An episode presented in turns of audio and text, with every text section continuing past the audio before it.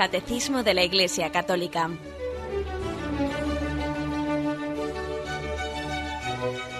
Un programa dirigido por Monseñor José Ignacio Munilla, Obispo de San Sebastián.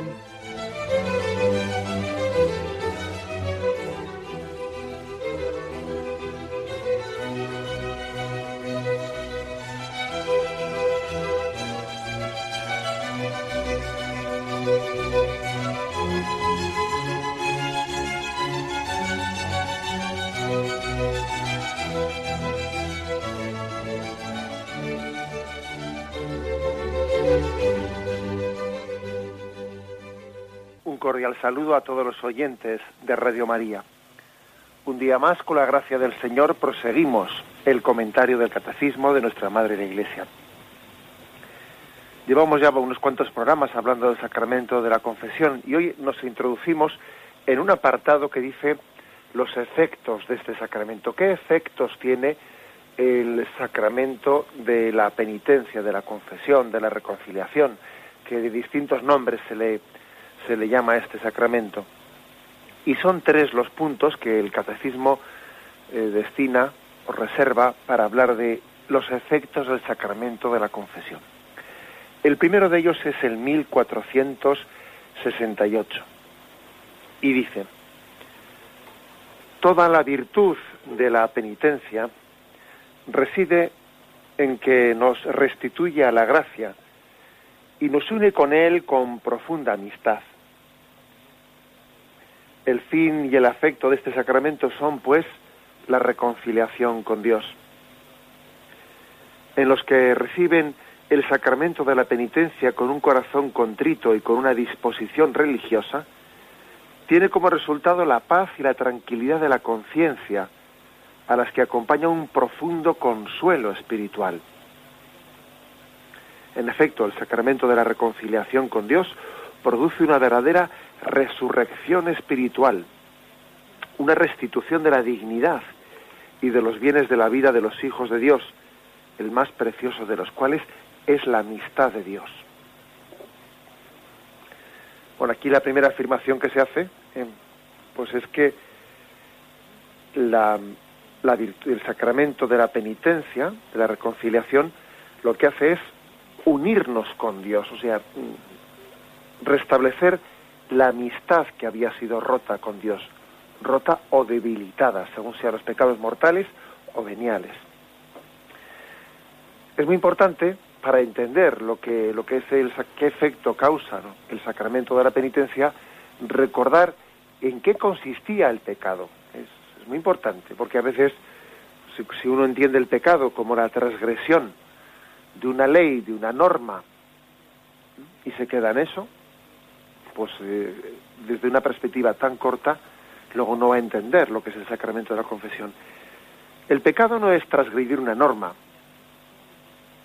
El pecado no es no es no cumplir pues una serie de preceptos, ¿no? sino que el pecado es despreciar el amor de Dios. El pecado consiste en que el amor de Dios no es amado. El pecado consiste en que el hombre no responde al amor con amor.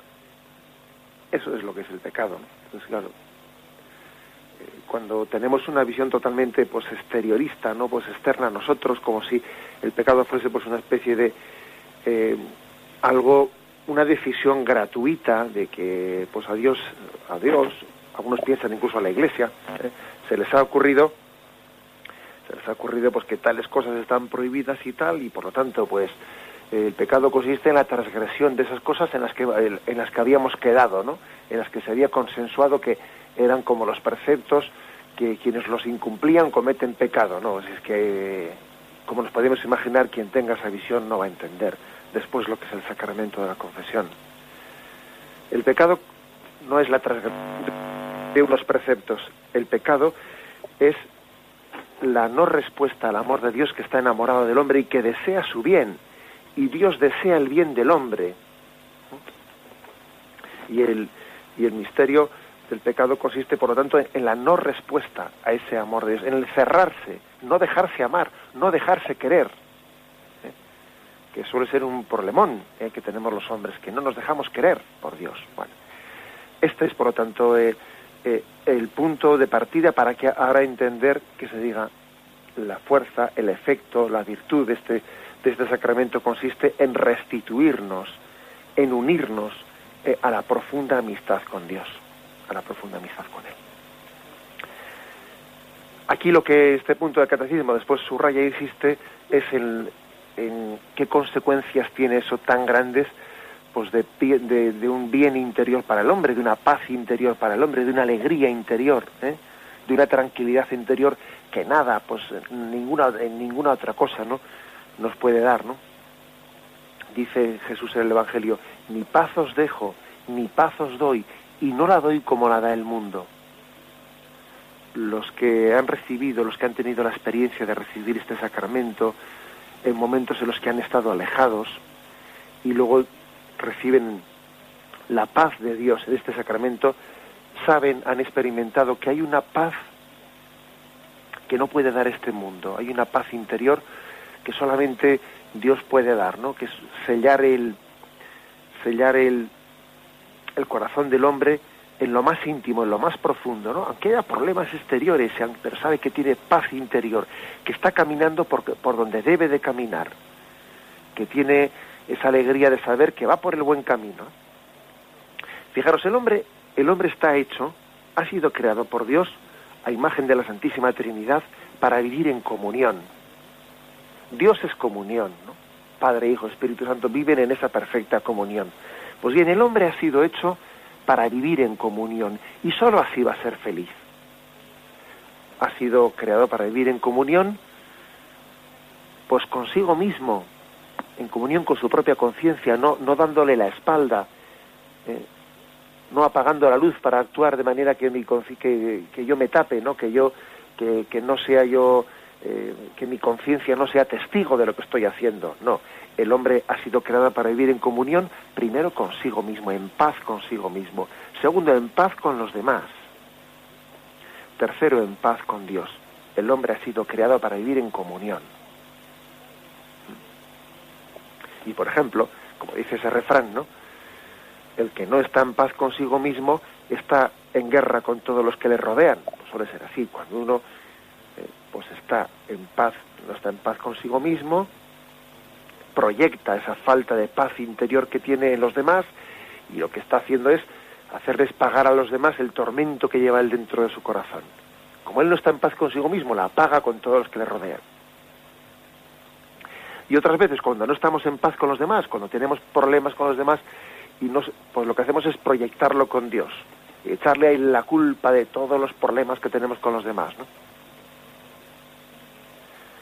El hombre ha sido llamado, es, ha sido creado para vivir en comunión, en comunión consigo mismo, en comunión con los demás y en comunión con Dios Padre, Hijo y Espíritu Santo. Bueno, pues así entenderemos por qué el cristiano cuando se confiesa, cuando recibe el sacramento de la, de la confesión, pues suele recibir una paz y una tranquilidad de conciencia y un consuelo espiritual pues como ninguna otra criatura humana, ninguna criatura humana en esta vida puede darle. Esa paz que solamente Dios puede dar, ¿no? Porque como decía Santa Teresa de Jesús, solamente Dios puede entrar en el castillo interior, en la habitación interior del castillo, y allí Él puede entrar y darnos la paz y restablecernos la paz. Solo el pecado puede quitarnos la paz, ¿no? Porque en el fondo tú le abres la puerta para que él entre a la habitación del castillo interior, pero solamente Dios puede restituirla. Solamente Dios puede entrar y como, como entró con los apóstoles, ¿no? Cuando estaban reunidos eh, después de, de su resurrección, estaban reunidos con las puertas cerradas. De repente entró Jesús, se puso en medio y les dijo, paz a vosotros. Ese, ese es el don de la paz, ¿no? Creo que puede ser también esos episodios de las apariciones de Cristo resucitado, pues son muy significativos para poder entender cómo solamente el perdón de Cristo entra en la habitación interior del hombre y restituye la paz. Es verdad que el Señor quiere que nosotros participemos también de, ese don de paz, que nosotros nos abramos, que le abramos la puerta, ¿no? Para que él entre, entre y bajo el influjo de su gracia, ¿no? También abrimos la puerta porque él nos ha dado la gracia, todo hay que decirlo, o sea, no es, no es un abrirte al perdón sin la gracia de Dios, la propia gracia te mueve para tu conversión, para que para tu arrepentimiento, pero tú tienes lógicamente que dejarte mover, tienes que ser dócil ¿eh? a, ese influjo de la gracia. Bueno, pues el, hecho es que Jesús entra en medio de nuestra alma por el sacramento de la, de la penitencia y te dice paz, paz. Y como cuando se despertó y estaba en aquella barca que parecía que se la tragaban las olas, y los apóstoles llenos de miedo le decían, Señor, despierta que nos hundimos. Y de repente Jesús, al despertarse, pronuncia aquella palabra llena de autoridad, llena de fuerza y al mismo tiempo llena de suavidad y dice, y manda a la tempestad, ¿no? Que se calle, que se calme, y se calma, ¿no? Pues también así el sacramento de la confesión, Cristo tiene esa autoridad, una palabra de fuerza, ¿no? para calmar, para calmar, para dar paz al hombre, para tener consuelo espiritual, para tener alegría.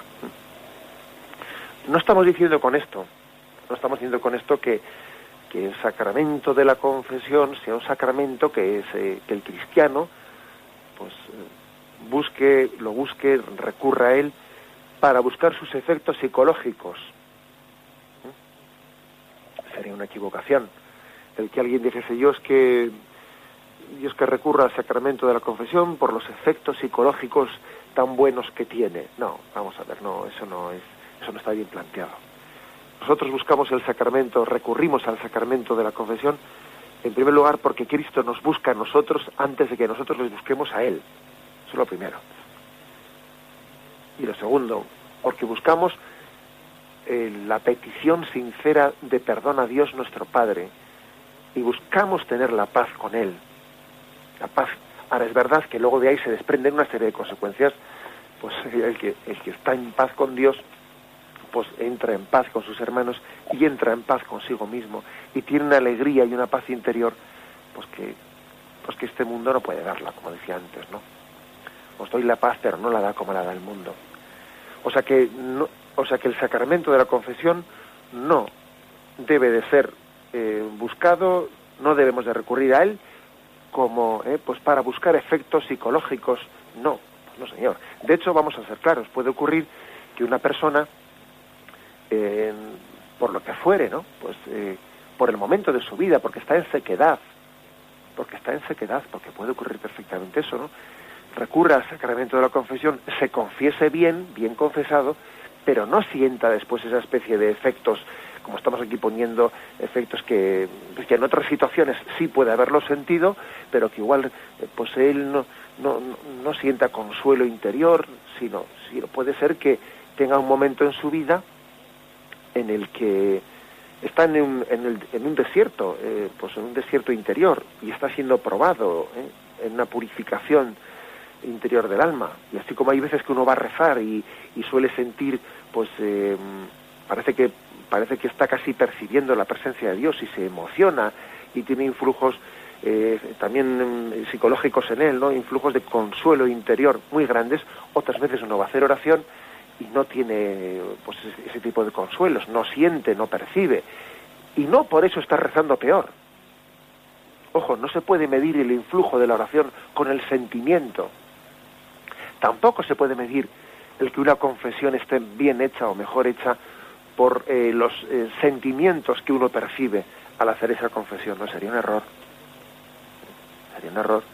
Dice, esta confesión la he hecho mejor porque he sentido más tranquilidad, más paz, no, no la he sentido, luego, no, Señor. Es decir, no podemos medir el influjo de la gracia por los sentimientos, ¿eh? por las sensaciones sensibles, por lo que sensiblemente podemos percibir, no podemos medirlo.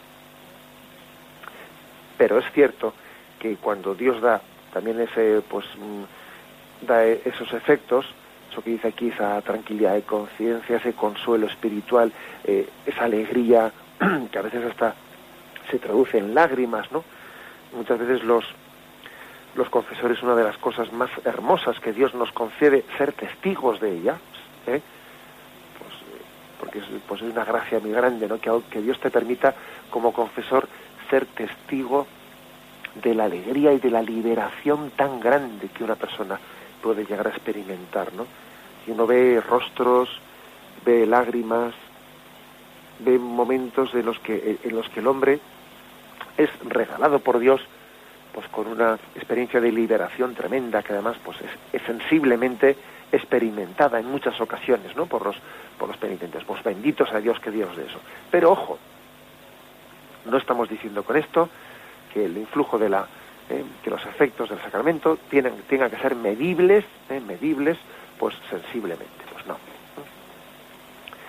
aquí lo que insiste este punto del catecismo es que hay como un, lo importante es el acto de fe sabemos por la fe, sabemos por la fe que el sacramento de la reconciliación produce una verdadera resurrección espiritual, una restitución de la dignidad y de los bienes de la vida de los hijos de Dios.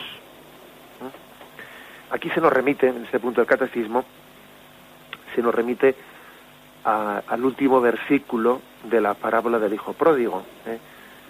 en el que se habla de cómo el Hijo ha sido restituido a esa, eh, eh, a esa dignidad que tenía. Convenía celebrar una fiesta, es la fiesta del perdón. Convenía celebrar una fiesta y alegrarse, porque este hermano tuyo estaba muerto y ha vuelto a la vida, estaba perdido y ha sido hallado. O sea que mm, la alegría tan grande del sacramento de la confesión es porque nuestra dignidad ha sido restituida, porque somos alguien, porque el pecado nos había llevado a no querernos a nosotros mismos, a no querer a Dios, a no querer a los demás. Nos había llevado a vivir pues entre puercos, ¿no? Como dice esta parábola del hijo pródigo. Y ahora el encuentro de perdón con Dios lleva a que se restituya tu dignidad, a que tú seas alguien. Por eso la parábola del hijo pródigo cuando eh, subraya mucho este aspecto de la dignidad, la, la dignidad que vuelve a adquirir el hijo, ¿no? Cuando se encuentra con el padre, él, pensaba pues que el padre no le iba a recibir ya como hijo, pues que esa dignidad que había perdido era irrestituible, pero bueno, aunque sea vamos a intentar no seguir viviendo tan bajo, fijaros bien, ¿eh? eso creo que es muy importante en esta parábola, ¿no? que es imagen muy perfecta del sacramento de la penitencia, ¿no? El, uno piensa en su cálculo humano, dice, pues la condición de hijo que tuve, eso ya es irrecuperable, claro, ¿eh? sí es irrecuperable pero igual podría dejar de vivir como un auténtico tirado y un desgraciado, ¿eh? y aunque sea vivo como un criado, ¿no? Voy a intentar coger la dignidad de criado y a ver si me aceptan como tal. Y la sorpresa, el sorpresón que el hijo pródigo recibe es cuando ve que el encuentro de misericordia con Dios Padre le restituye totalmente, ¿no? A esa condición de hijo.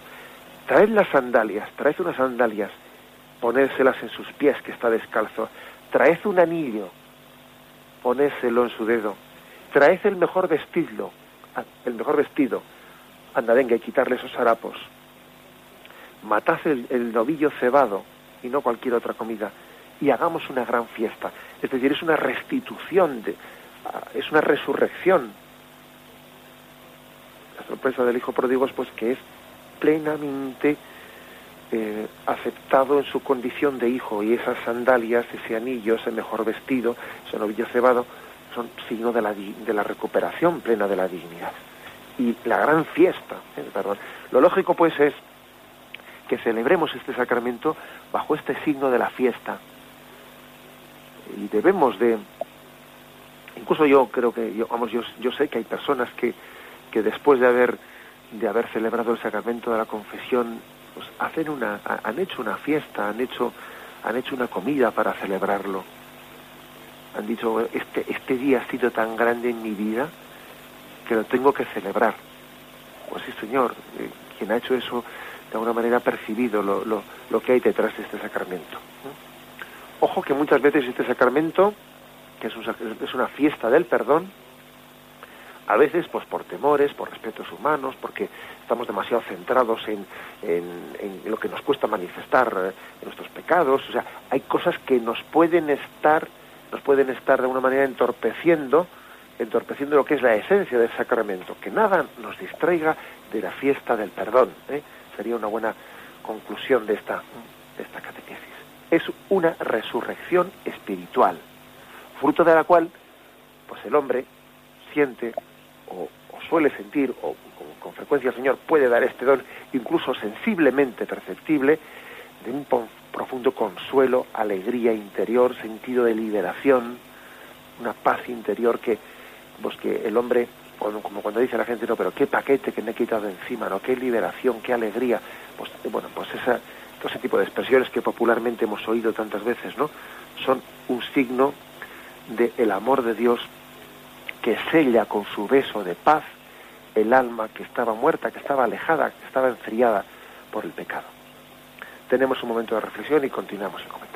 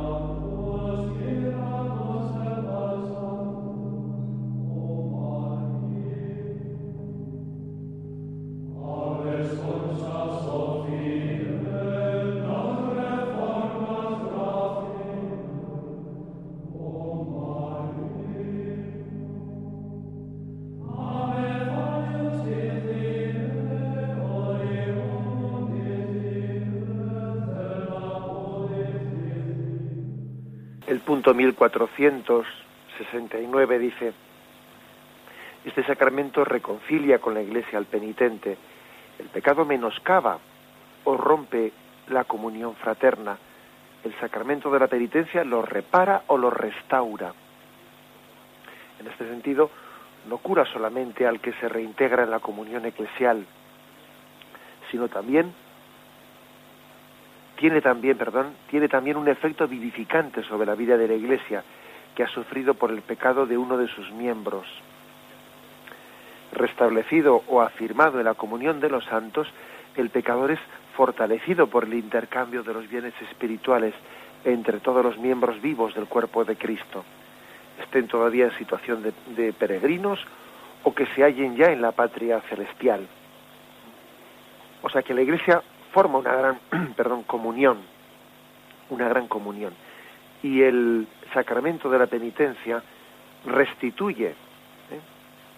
o fortalece, porque si estaba, decía, como he dicho antes, por el pecado mortal o por el pecado venial rota o debilitada la amistad con Dios, también podía estar rota la comunión con, la, con sus hermanos, con la iglesia, o podía estar debilitada esa comunión. Bueno, pues el, el sacramento de la penitencia reintegra en la comunión eclesial, lo cual tiene un efecto positivo no solamente para él, que él, él se había eh, separado de la iglesia, él había roto esa comunión con la iglesia, él había, se había marchado a la intemperie y estaba sufriendo lo que es la intemperie de que alguien está en la calle, ¿no? Y cuando uno se le ha, cuando uno ha roto, ¿no? Pues por, por la dureza de su corazón, cuando ha roto la comunión la comunión con Dios, pues ha roto la comunión con la iglesia, con sus hermanos, y entonces está sufriendo la intemperie, y la intemperie es muy dura, es muy dura.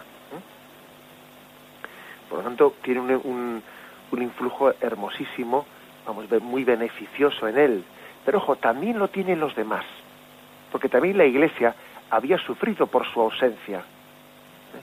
Fijaros el texto que se nos da, 1 Corintios 12, 26. Si sufre un miembro, todos los demás sufren con él. Si un miembro es honrado, todos los demás toman parte en su gozo. Ahora bien, vosotros sois el cuerpo de Cristo y sus miembros cada uno por su parte. Pues este es un texto muy claro para que entendamos que también la Iglesia ha sufrido por nuestra ausencia. La Iglesia ha sufrido por nuestra ausencia. Es decir, nosotros no nos es igual, no nos es igual que nuestros hermanos estén cerca de Dios, que estén. Hay una carencia muy grande. Hay una carencia muy grande porque Dios nos quiere a todos los hermanos unidos. Y Dios también había pensado en ese hermano tuyo para que él fuese un instrumento de gracia para ti. Si, si él está fuera, si está en la calle, se está haciendo un daño a sí mismo, es verdad, pero también está empobreciendo al resto de los hermanos. Es un mal para él, pero es un mal para todos nosotros que él falte de casa. Por eso nos alegramos y también uno tiene la fiesta de que ha vuelto mi hermano. Pues claro que sí, porque su retorno es un bien para todos. Dios también ha pensado en él para que yo me apoye en él, para que para que como hermano mío que es reciba yo a través suyo muchos buenos ejemplos y muchas cosas, por lo cual me alegro mucho de su retorno. No solo me alegro por él, hasta me alegro por mí mismo. Me alegro por la iglesia, ¿no? esto, es importante, que nos demos cuenta que en la Iglesia formamos todos una, una cadena, una concatenación, y, un santo tiene un influjo benéfico, pues en todos, y un pecador tiene un, influjo, pues nefasto en, todos. Cuando alguien se entrega a Dios, esa entrega a Dios tiene consecuencias en los demás. Y cuando alguien se cierra la gracia por el pecado, este influjo, ese, acto, también tiene consecuencias en los demás. Aquí todos estamos en el mismo barco, estamos montados en el mismo tren. ¿Mm? Por eso eh, hay también una fiesta del perdón por, que supone que la iglesia es más bella, más bella, porque ha regresado otro más de sus hijos. Se ha restablecido. Por otra parte, el pecador es, dice, fortalecido por el intercambio de bienes espirituales, no únicamente con los que estamos aquí, eh, los que estamos en esta iglesia peregrina, sino también con los que están en el cielo, con los que están en el cielo. En, ambos sentidos, ¿eh? en ambos sentidos, es decir, las, eh, las almas de purgatorio y las almas de nuestros hermanos que están en el cielo interceden por nosotros para que nos reconciliemos con Dios. Pero claro, también alguien que está alejado de Dios por el pecado, él no está aportando nada pues en favor de las almas de purgatorio, como os podéis imaginar. Sin embargo, cuando alguien es reconciliado y vuelve a la comunión de la Iglesia, ese acto de volver a la comunión es muy beneficioso también para las almas de purgatorio, para su purificación. Aquí hay una comunión, aquí hay un misterio de los vasos comunicantes, ¿no?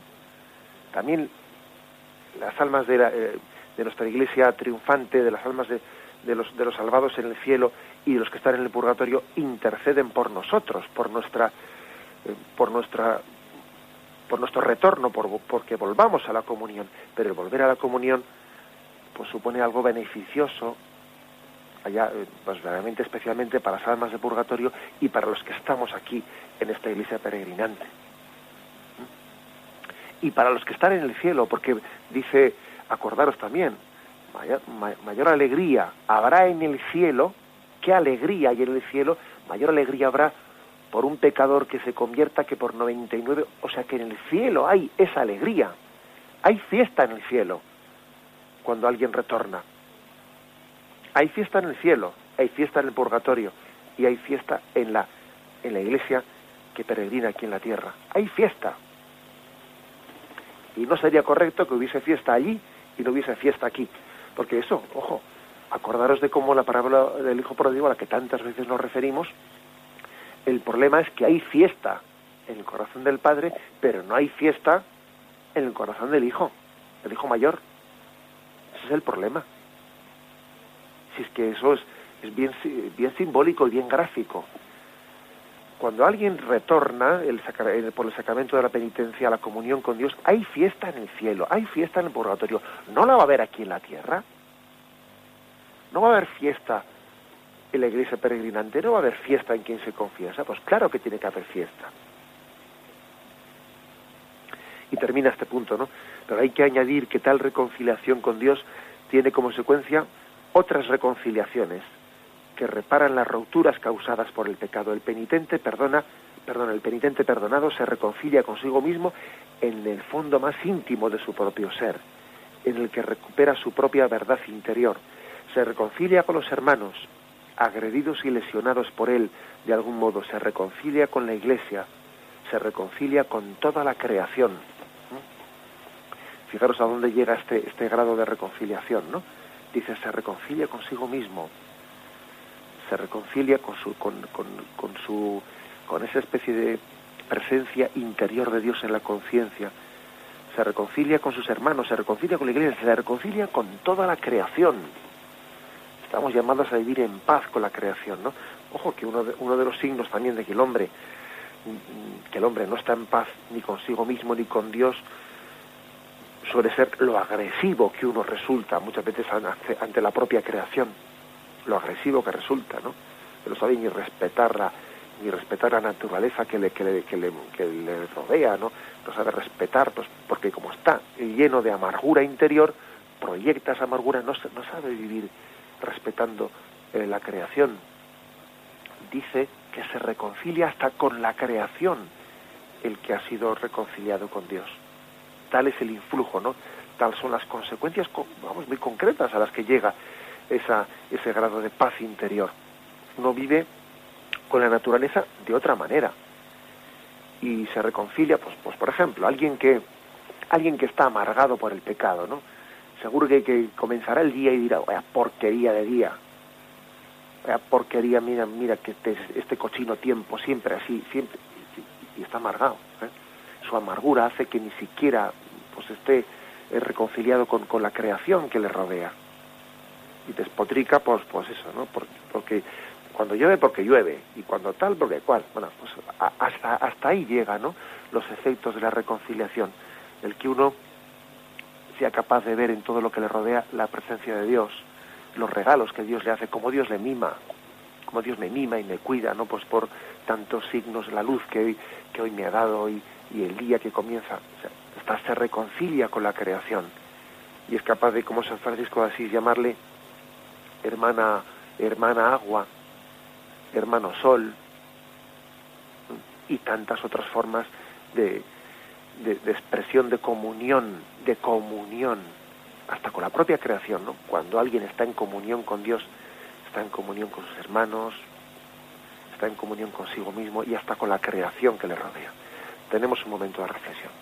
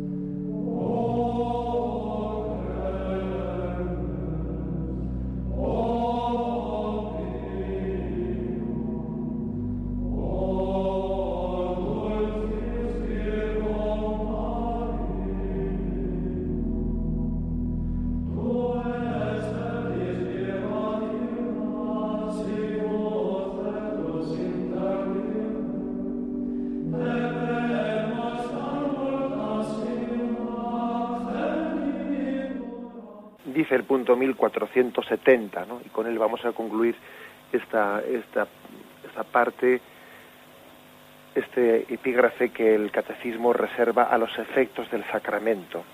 Estamos comentando los efectos del sacramento de la confesión. Y son tres puntos, y 1468-1470, y concluimos con este último. En este sacramento el pecador confiándose al juicio misericordioso de Dios, anticipa en cierta manera el juicio al que será sometido al fin de esta vida terrena. Porque es ahora, en esta vida, cuando se nos es ofrecida la elección entre la vida y la muerte. Y sólo para el camino de la conversión podemos entrar en el reino del que el pecado grave nos aparta. Convirtiéndose a Cristo por la penitencia y la fe, el pecador pasa de la muerte a la vida y no incurre en juicio. Bueno, es que es importante ese texto, ¿eh? es importante. Dice que de alguna manera estamos anticipando, en cierta manera, ¿no? En este juicio misericordioso estamos anticipando el juicio final. Cuando el hombre, cuando el hombre se, se esconde de Dios, Acordaos de cómo, cómo Adán y Eva, después de haber pecado, se esconden de Dios. Un signo de que el hombre no va por el buen camino, de que se esconde de Dios, es que se esconde también del tribunal de misericordia, que es el sacramento de la penitencia. Quien, quien recurre al sacramento de la penitencia es un signo bien claro de que él no se esconde de los ojos de Dios. Pone luz, quiere poner luz. Quiere poner luz en su vida. Y, por lo tanto, de alguna manera, se puede tener distintas interpretaciones, ¿no? Una es la que hacía San Agustín en, un comentario que hace él muy, muy incisivo, ¿no? Que dice, tú acúsate, que Dios te excusará. No sea que si tú te excuses, Dios te acuse un comentario muy muy agudo, como, como muchos de los que tiene San Agustín, ¿no? Diciendo, tú, eh, de alguna manera, este, este juicio, entre comillas, este tribunal, entre comillas, ¿no? Este juicio de misericordia que Dios nos ofrece en el sacramento de la penitencia, pues nos está, nos está preparando para, para disponernos de otra manera, ¿eh? pues en, para disponernos a tener un juicio de misericordia ante Dios Padre en el juicio final cuando seamos juzgados cada uno de nosotros en el juicio particular después de nuestra muerte y en el juicio final en la resurrección final. Dice San Agustín, repito, tú acúsate y Dios te excusará. No vaya a ser que si tú te excusas, Dios te acuse. ¿eh? Es verdad. ¿eh? No, hay cosa más hermosa. Eh, ¿Acaso no lo hemos hecho con nuestros hijos?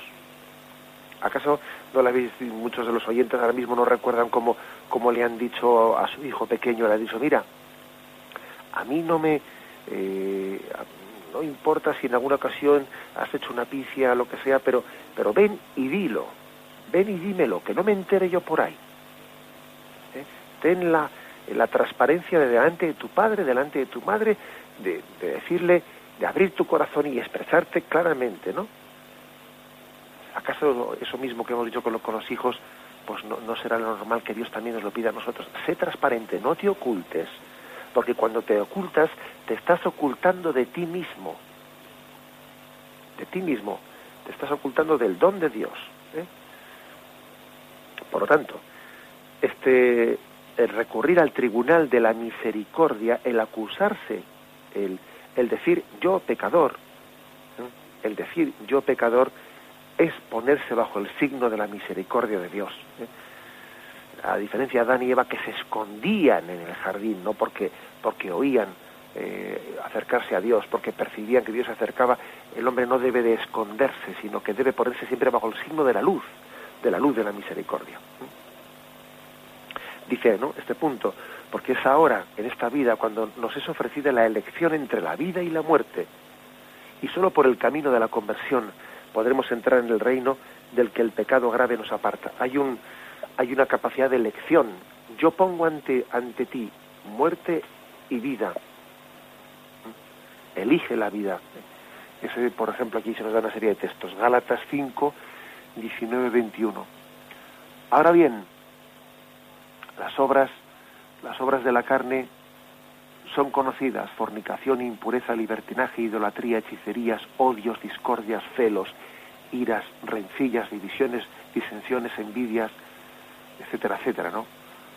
Quien hace tales cosas no heredará el reino de los cielos. En cambio, el fruto del Espíritu es amor, alegría, paz, paciencia, afabilidad, bondad, fidelidad, mansedumbre, dominio de sí.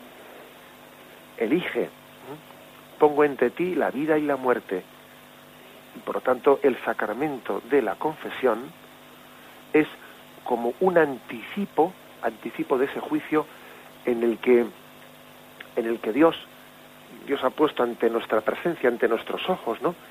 Eh, es como si en el momento del juicio pusiese ante nuestros ojos todo lo que ha sido nuestra vida, todo lo que ha sido nuestra vida, y nos hiciese ver cómo continuamente hemos estado optando entre muerte y vida, sin darnos cuenta, ¿eh? Bueno, o dándonos cuenta, ¿eh? Pero es cierto que durante toda nuestra vida, en todas nuestras acciones, estamos de hecho, de facto, estamos continuamente optando entre la vida y la muerte, la gracia y el pecado, el bien y el mal. Y entonces, esa elección que de hecho se está dando continuamente, ¿no? Continuamente en nuestra vida, de hecho en el sacramento de la confesión, se nos dice, tienes tiempo de elección, todavía estás en este momento de poder elegir después de, haber, de haber fallecido, después de, después de la muerte, ese tiempo de elección habrá concluido, pero ahora estás a tiempo. Elige la vida, adhiérete a ella. ¿eh? Y, por eso precisamente tiene esa fuerza tan grande de rescate, ¿eh? de rescate el sacramento de la confesión. Por eso dice, termina diciendo este punto, que el que se acoge eh, a este sacramento no incurre en juicio. Es una, una expresión de, de el Evangelio de San Juan, capítulo 5, versículo 24, ¿eh? que aquí dice, en verdad os digo, el que escucha, el que escucha mi palabra y cree en el que me ha enviado tiene vida eterna y no incurre en juicio, sino que ha pasado de la muerte a la vida. ¿Qué quiere decir eso de que no incurre en juicio? Hombre, todos seremos juzgados, ¿no? Pero esa expresión dicha en este contexto por San Juan no incurre en juicio, pues quiere decir pues que él mismo se acusa, es decir, si, por lo que decía San Agustín, ¿no? si tú te acusas, Dios te excusará. ¿Eh? No incurre en juicio, quiere decir, eh, se confiesa, se, se declara, ¿no? se declara el culpable y entonces se pone bajo el signo de la misericordia de Dios. No incurre en juicio, sabe sabe perfectamente, ¿no? ¿no? es como cuando alguien va a un tribunal y dice, a ver si me dan la razón. Fijaros bien, ¿no? A veces vamos así ante un tribunal. A ver si, me, a ver si el, el, juez me da la razón. Si es que aquí, aquí la cosa es distinta. Aquí uno se pone ante un tribunal de misericordia y dice, Señor, si, si sé que la razón la tienes tú, si yo soy pecador, yo vengo, vengo sencillamente a acusarme y a ponerme bajo la sombra de tu misericordia, ¿no? Y de tu y de tu amor al hombre, pues es que es distinto. Aquí no, por eso dice aquí no incurre en juicio, porque el que se acusa se pone bajo la sombra de la misericordia de Dios, que excusa. Sé tú tu propio fiscal para que Dios sea tu abogado defensor, ¿eh? podríamos decir así, aplicando estas palabras de San Agustín. Bien, dejamos aquí el comentario que hemos hecho del catecismo. Adelante, me despido con la bendición de Dios Todopoderoso. Padre, Hijo y Espíritu Santo, descienda sobre vosotros. Alabado sea Jesucristo.